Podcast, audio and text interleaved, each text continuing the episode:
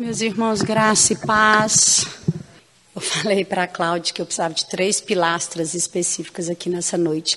Uma para esconder Cláudio, outra para esconder André e outra para esconder Heitor, para que eu não me sentisse tímida ao falar aqui nessa noite. Então vamos lá. Meus irmãos, eu gostaria de orar mais uma vez. Hoje é o segundo dia da nossa semana de oração. Acontece sempre na primeira semana de janeiro na nossa igreja. E para mim é um privilégio imenso. Não sei precisar para vocês o tamanho do privilégio que é para mim estar aqui exatamente neste lugar para falar especificamente sobre a palavra de Deus. É muito fácil, irmãos, fazer palestra.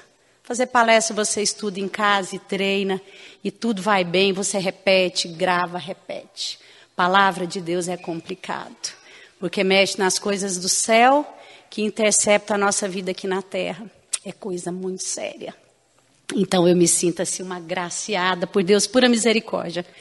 Vamos orar novamente pela palavra. Eu gostaria de orar aqui com vocês. Senhor, nós te louvamos por mais um dia das nossas vidas em que o Senhor nos viu, nos enxergou, porque o Senhor não retira as nossas vidas dos seus olhos nem um segundo sequer. Quando o Senhor olha para nós, o Senhor vê o sangue do seu filho, o Senhor vê a redenção na cruz, o Senhor sabe o preço que foi pago e é só por isso que nós somos aceitos, como somos, tão defeituosos, tão necessitados e tão carentes da tua graça, do teu perdão e do teu amor e bondade todos os dias. Ô Espírito de Deus, nós te convidamos, o Senhor é bem-vindo neste lugar, que seja o Senhor a mover nos nossos corações, que seja o Senhor a cravar dentro do nosso espírito a palavra que vem do alto do seu céu, do coração do nosso Pai. Tenha liberdade neste lugar. Senhor, que eu diminua e o Senhor cresça, que o Senhor tome a minha vida por completo, para que no dizer e comunicar da tua palavra haja algum cumprimento de propósito do Senhor nisso. Tira daqui, Senhor, toda distração, todas as nossas preocupações, que elas fiquem da porta para fora e que nós possamos mergulhar no que o Senhor tem para nos dizer essa noite por meio da tua palavra em nome de Jesus. Amém. Meus irmãos, a gente vai fazer a leitura aqui. Nós estamos lá, pode abrir sua Bíblia, Efésios, capítulo 6, versos 10 a 18. Quanto ao mais, sede fortalecidos no Senhor e na força do seu poder, revestivos de toda a armadura de Deus, para poderdes ficar firmes contra as ciladas do diabo.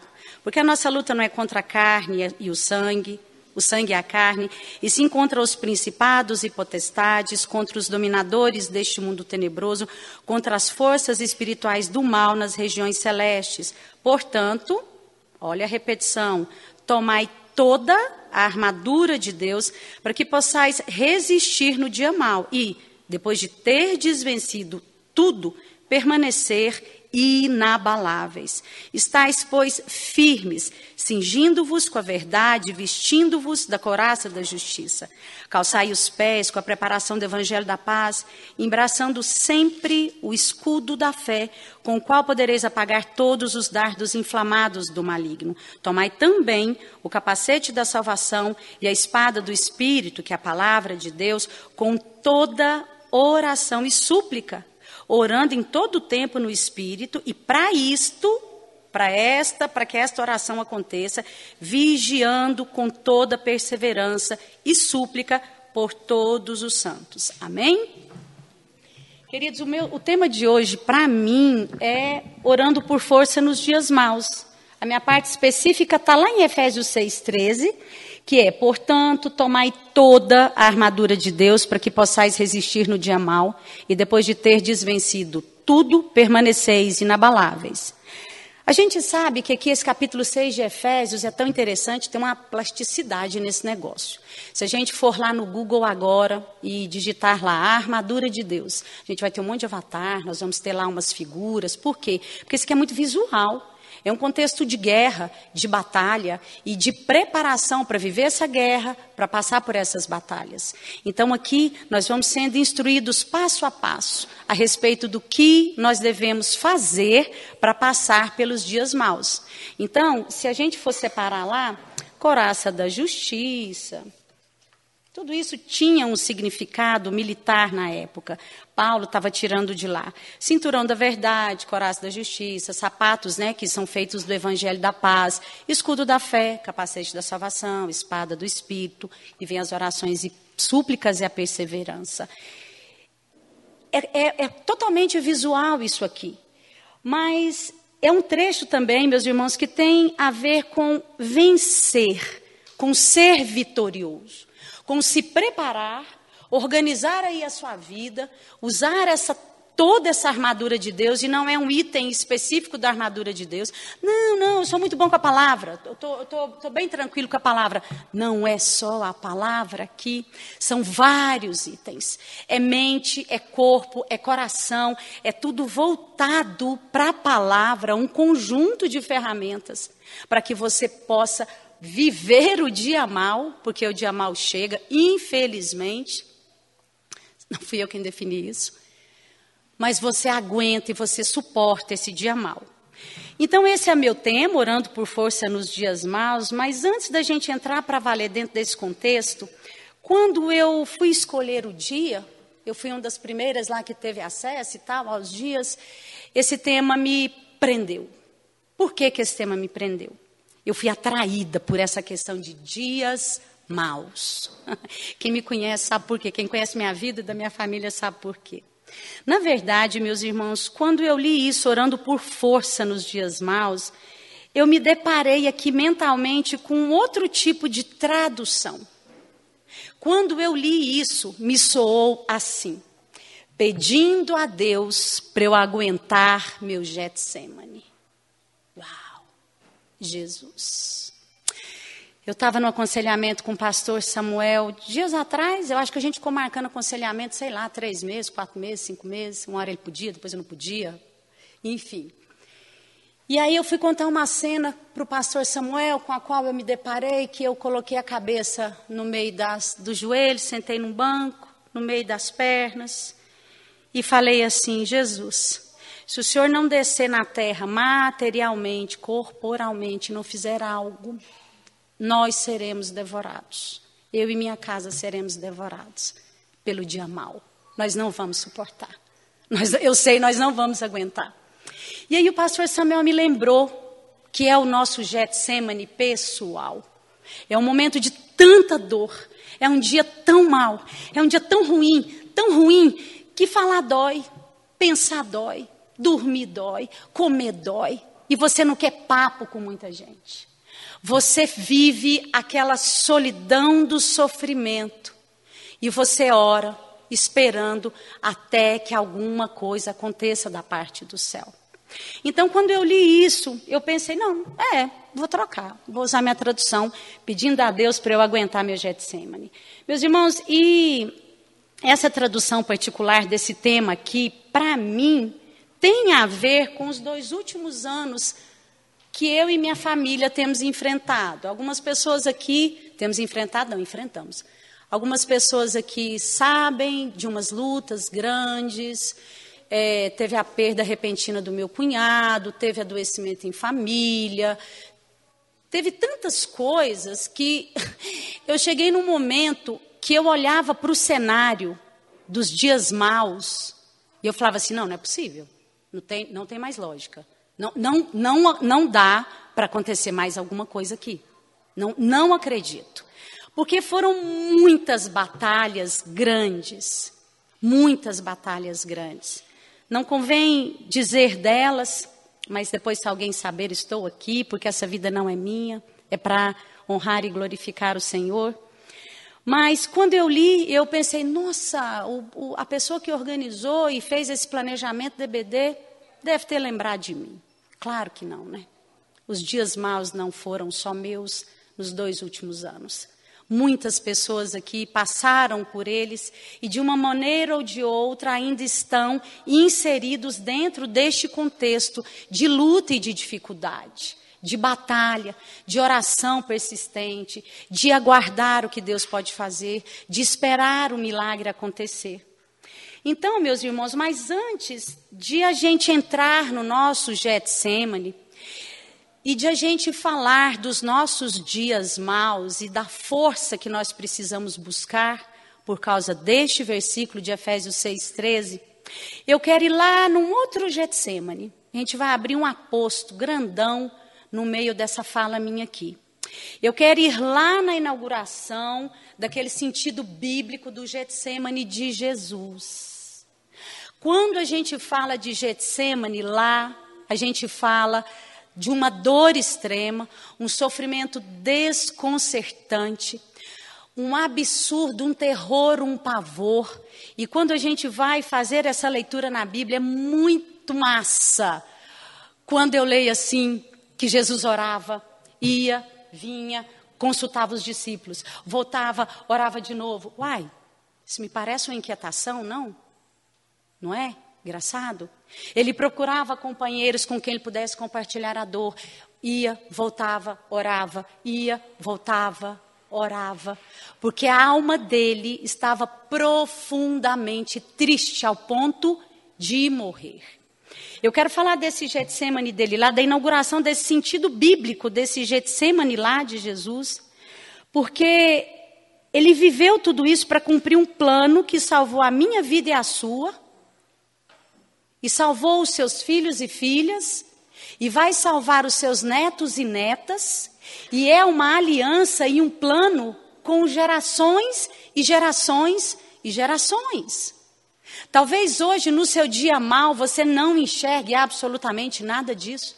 Você não sabe nem onde seus filhos vão dar, nem o que, que vai acontecer. Mas já existe uma aliança firmada com a minha família e a sua família. E naquele momento de dor, de pavor e de terror, ele foi conquistando essas coisas todas para mim e você. Daqui a pouco a gente vai chegar no nosso.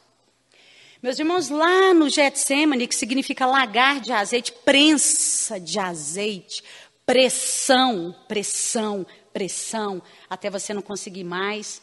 Tinha um Jesus desconcertado, solitário, porque ele buscava companhia e não encontrava. Os discípulos não paravam de dormir, dormiam bastante, né, gente? Dormiam bastante.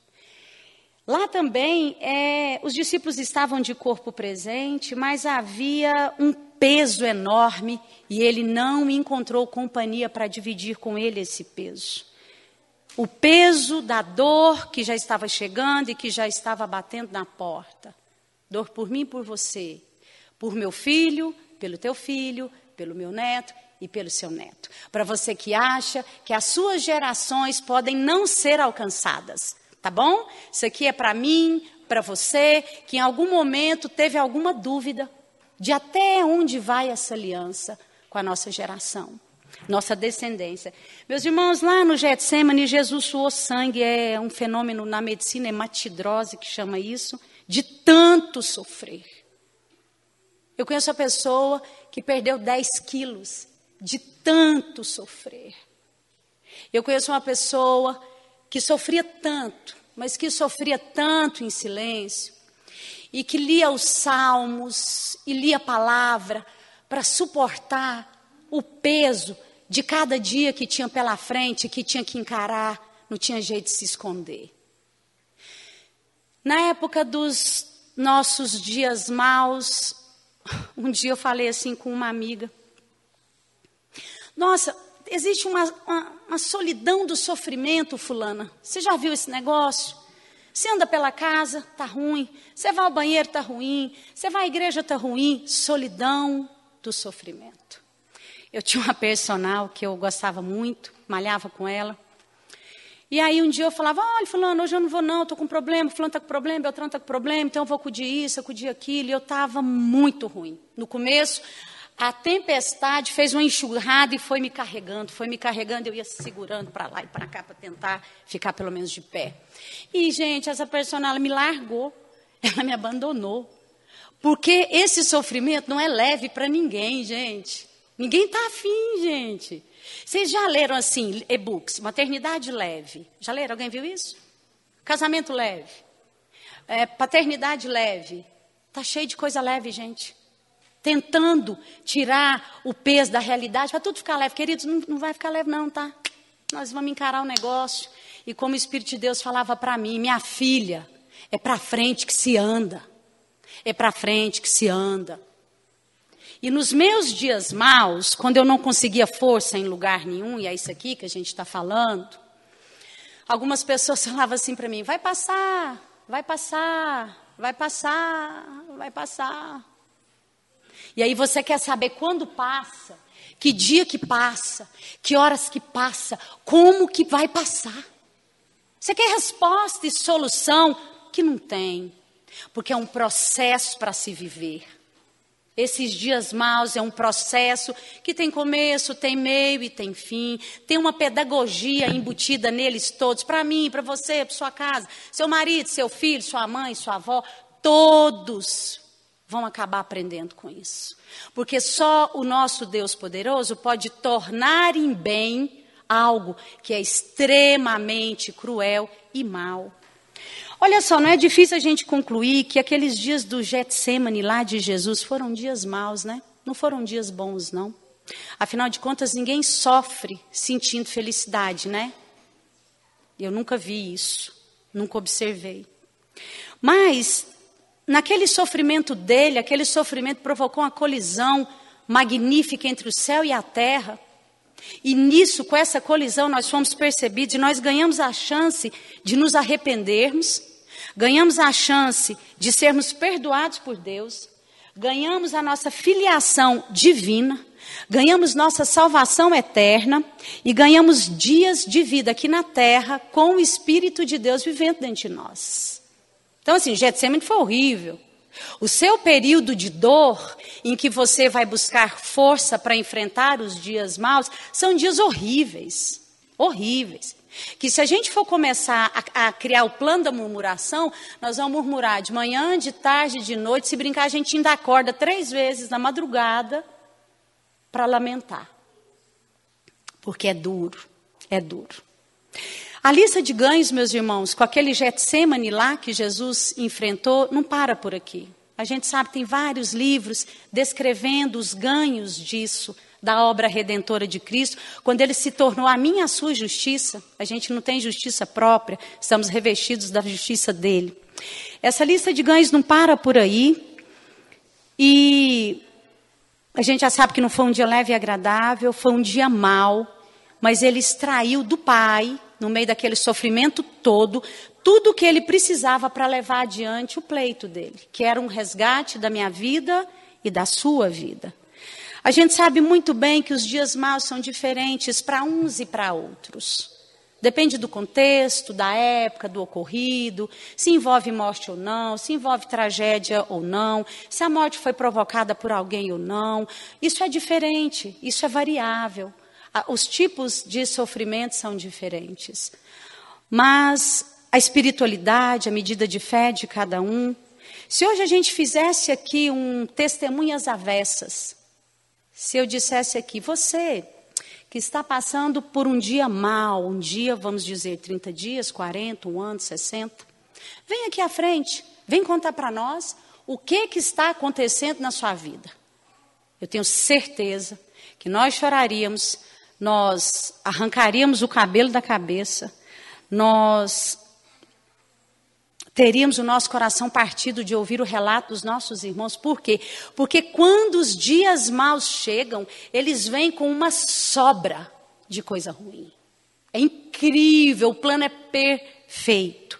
Vem com tudo que tem direito e mais um pouquinho de coisa. E nesse período que esse dia mal dura na nossa vida, um mês, uma semana, 20 dias, dois anos, três. Nossa alma, em frangalhos, ela é virada do avesso. A gente ora sem ouvir nenhuma resposta da parte de Deus. Nós nos tornamos o amigo e a amiga desinteressante. Que esse negócio não é legal. Aí você não é mais chamado para as coisas, não. Tá? Depois você observa lá se acontecer alguma coisa. Porque a sua companhia não rola, não é agradável.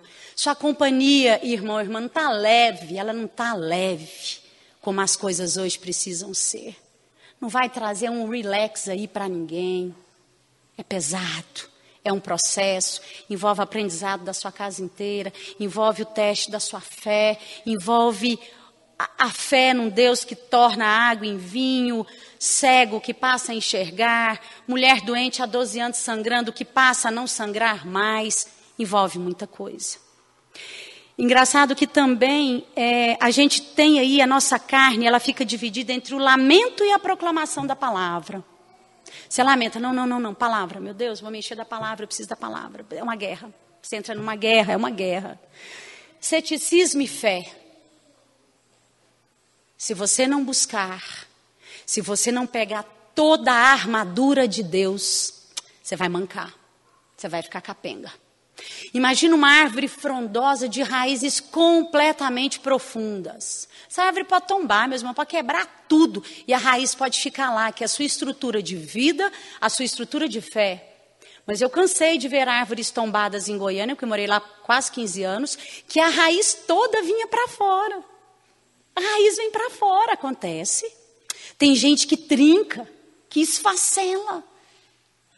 E que vem o abatimento, o problema e a dor, e Deus fica lá para trás. Ficou, passou. Foi mal comigo, está sendo ruim comigo. Eu conheço uma pessoa que ela sempre fala: eu não mereço, eu não mereço, eu não mereço, porque né, ela não, não entende essa espiritualidade como nós temos e não entende a palavra. Deus vai ficando para lá. Você já não quer nem orar, não, porque está pesado. Irmãos, é engraçado esse clima ruim. Eu estou aqui trazendo o clima ruim dos dias maus, tá?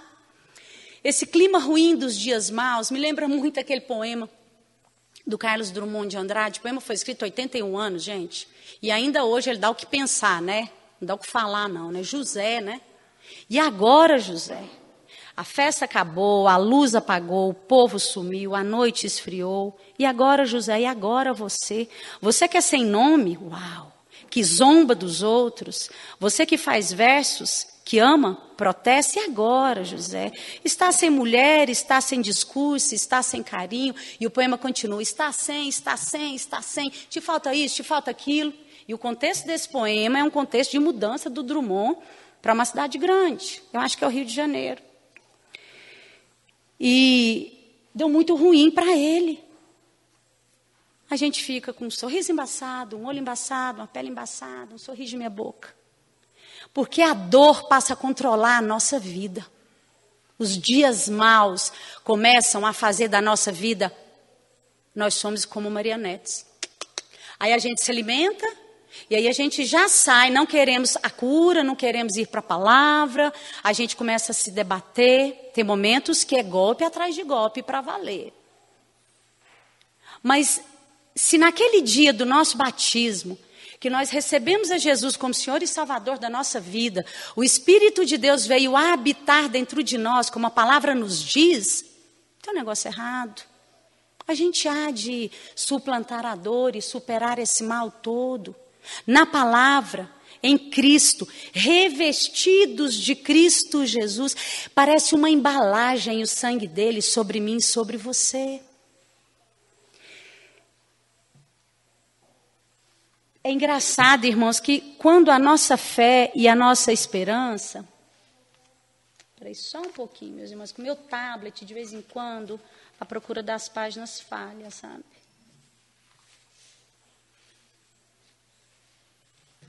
Vixe, tem uma folha que está fora.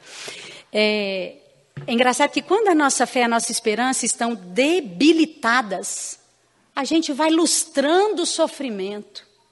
Sabe quando você pega uma maçã lá na fruteira, tá lavada, você fala, é, trem embaçado, você vai lá, passa o paninho, fica brilhante, bonitinha, deixa lá, todo mundo que não come maçã na casa vai comer, tá, mas... A gente vai lustrando o sofrimento quando a nossa fé e a nossa esperança estão debilitadas. E se você se juntar com quem não tem contato com a palavra e não tem uma vida de oração, porque tem momentos que nem orar a gente consegue, né? Não é isso ou é só eu?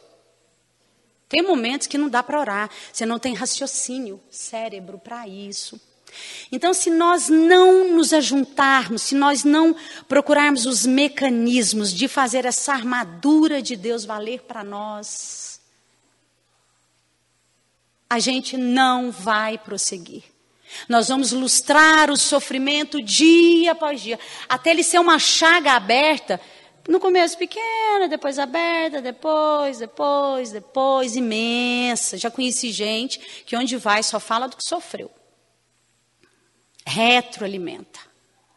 Não é isso, não é isso que Deus tem para mim, nem para você. Eu tinha feito uma anotação aqui, que tem um poema do Drummond que diz assim: no meio do caminho havia uma pedra. Havia uma pedra no meio do caminho. Ai, achei, que gracinha. É, queridos, tem uma pedra onde a gente vai esbarrar sempre. Lá em. Só um minutinho, meus irmãos.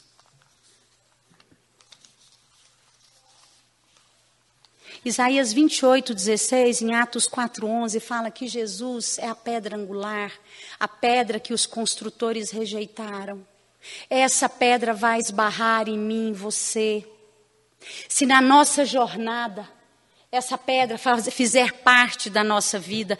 É tão bonito lá em Isaías 28, 16, diz assim: Mas o soberano, o Senhor, diz o seguinte: Eu coloquei em Sião uma pedra para ser a pedra principal do alicerce firme e precioso, sob o qual se pode construir com segurança. Aquele que confia jamais será abalado. E aí a gente tem aqui a palavra dizendo para nós aqui no nosso tema, portanto, tomai toda a armadura de Deus para que possais resistir no dia mau e depois de terdes vencido tudo, permaneceis inabaláveis.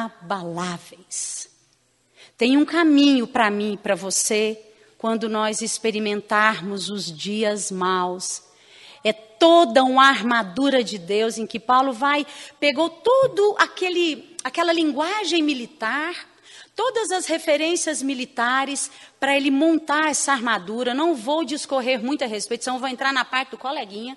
Depois o coleguinha vai puxar meu cabelo. Então, tem é, uma armadura de Deus disponível para mim e para você. Sabe, meus irmãos, em muitos dias na minha vida, quando eu não vi absolutamente nada. Sabe aquele negócio assim que você vai ter que crer, igual você falava que cria? Já viram esse negócio? Você faz discurso, não, eu creio, eu creio, não, eu creio, não é assim. Aí você prega, você canta, você ora. Aí chega o seu dia, e lá no seu dia, você tem que crer. Você precisa usar a fé na prática da sua vida. Querido, se você não usar a fé na prática da sua vida, você vai ser internado com depressão, crise de pânico, angústia no mais alto nível. Graças a Deus que a pedra angular a gente esbarra nela. E ela é tudo. Ela é substrato, ela é estrutura, ela é reforço para aqueles que nele esperam e confiam. É Jesus, é dele que nós precisamos, nos dias bons, para celebrar, ter descanso das dores, para a gente estar fortalecido nos dias bons e acudir os nossos irmãos que estão numa frequência lá do rádio sintonizada em outro lugar. Graças a Deus, ao Pai e ao Filho, que os problemas da igreja não vêm todos ao mesmo tempo agora. Tem diferenças. Um já foi curado, o outro já está restabelecido, o outro está chegando agora numa dor profunda. Aí, meus irmãos, nós que estamos melhor um trisquinho, a gente desce da maca, coloca o outro e vai carregar para que Jesus funcione por meio das nossas pernas, braços, mente, oração, até o compartilhar da nossa fé. Não cobro fé nenhuma de quem está dentro do vale da destruição. Não dá, é muito pesado. Meus irmãos, orando por força aqui nos dias maus, a gente percebe aqui que essa armadura é por causa de Jesus, que o que nós temos ao nosso dispor é por causa de Jesus, é por causa de tudo que ele fez e completou.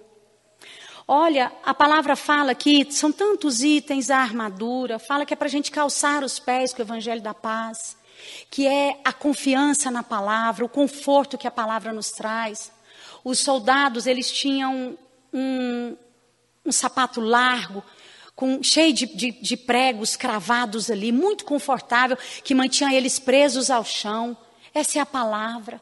Quando você vai estudar essas armaduras aqui, cada item aqui dessa roupa, capacete da salvação, é eu guardar aqui dentro que Ele me salvou, e é eu entender que é pela fé, não é pelas minhas boas obras, senão vou fazer boa obra até o fim, ainda vou achar que está faltando, que Deus está me devendo. Espada do Espírito é a própria palavra, orações e súplicas. Como que nós vamos manter esse processo todo de vestir essa armadura sem orar, sem suplicar? E é tão interessante que ainda fala aqui que é para perseverar em vigiar. Depois vocês olham outras traduções para conseguir orar. Porque senão não consegue orar.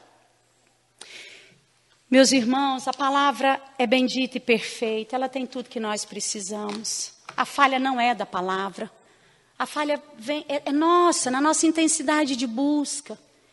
Eu tenho falado muito lá na EBD, já estou encerrando, irmãos, que nós precisamos ser igreja corpo a corpo com as pessoas, dentro de uma denominação.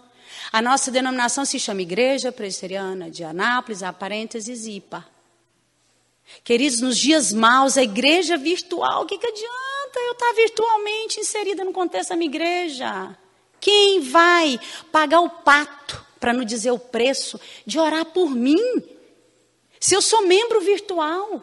Não, não, não, não, eu não, eu não não, mas eu, eu conheço várias pessoas. Eu estou aqui na minha casa mesmo e tem uma onda de, de, desse pensamento e mentalidade de igreja virtual que a bendita da pandemia trouxe e implantou. Não adianta. Nos dias maus, se você não tiver uma pessoa que liga para você, quando você chega domingo à noite no hospital e fala assim: ai, cheguei no hospital. Ufa, agora essa noite eu vou parar, tá tudo melhor, eu vou só chorar. É seu dia de chorar depois de uma semana. Aí a pessoa liga e fala assim para você: Olha, deixa eu te falar, estava orando, Deus falou para mim, liga para ela e ora para a pessoa. Gente, isso é igreja presencial. Se a igreja, mão com mão, beijo com beijo, abraço com abraço, vida com vida, WhatsApp. Tá boa, fulana? Tô. Precisa de mim? Não. Ora por mim por isso. Igreja. Igreja de corpo, alma, coração, todo mundo entrelaçado. Foi assim. Ele desceu de um lugar maravilhoso e veio comer com gente suja, mentirosa, imunda, cheia de defeito cheia de empáfia, de arrogância. Foi isso que ele fez. Essa igreja é para mim, é para você. Se não fossem os meus irmãos, os nossos irmãos na fé, se não fosse Jesus lá dentro coração, falando é para frente que se anda, é para frente que se anda, palavra, palavra, oração, palavra, visita, oração, palavra. Eu não sei o que teria sido de nós. Então eu deixo essa palavra com você. Tome toda a armadura de Deus. Palavra, evangelho, pregação desse evangelho da paz, a consciência da sua salvação, que foi pela fé. Não adianta você fazer nada para ser salvo. Ele conquistou seu coração. Tome toda a armadura. Estude esse texto. Estude esse texto esse mês de janeiro. Aqui vai acabar na sexta-feira. Mas a gente pode ainda ruminar, buscar, trazer isso para a nossa vida, para a gente se fortalecer. Não quero que o dia mal venha para ninguém, nem para mim. Mas uma coisa é fato: Deus vem tornando todo o mal em bem, em grandes bênçãos. E a, o aprendizado não sei como que eu poderia aprender em minha casa tudo que temos aprendido. Então, louvado seja o nome do Senhor, hoje, amanhã, depois e para sempre, e para sempre. Amém. Amém?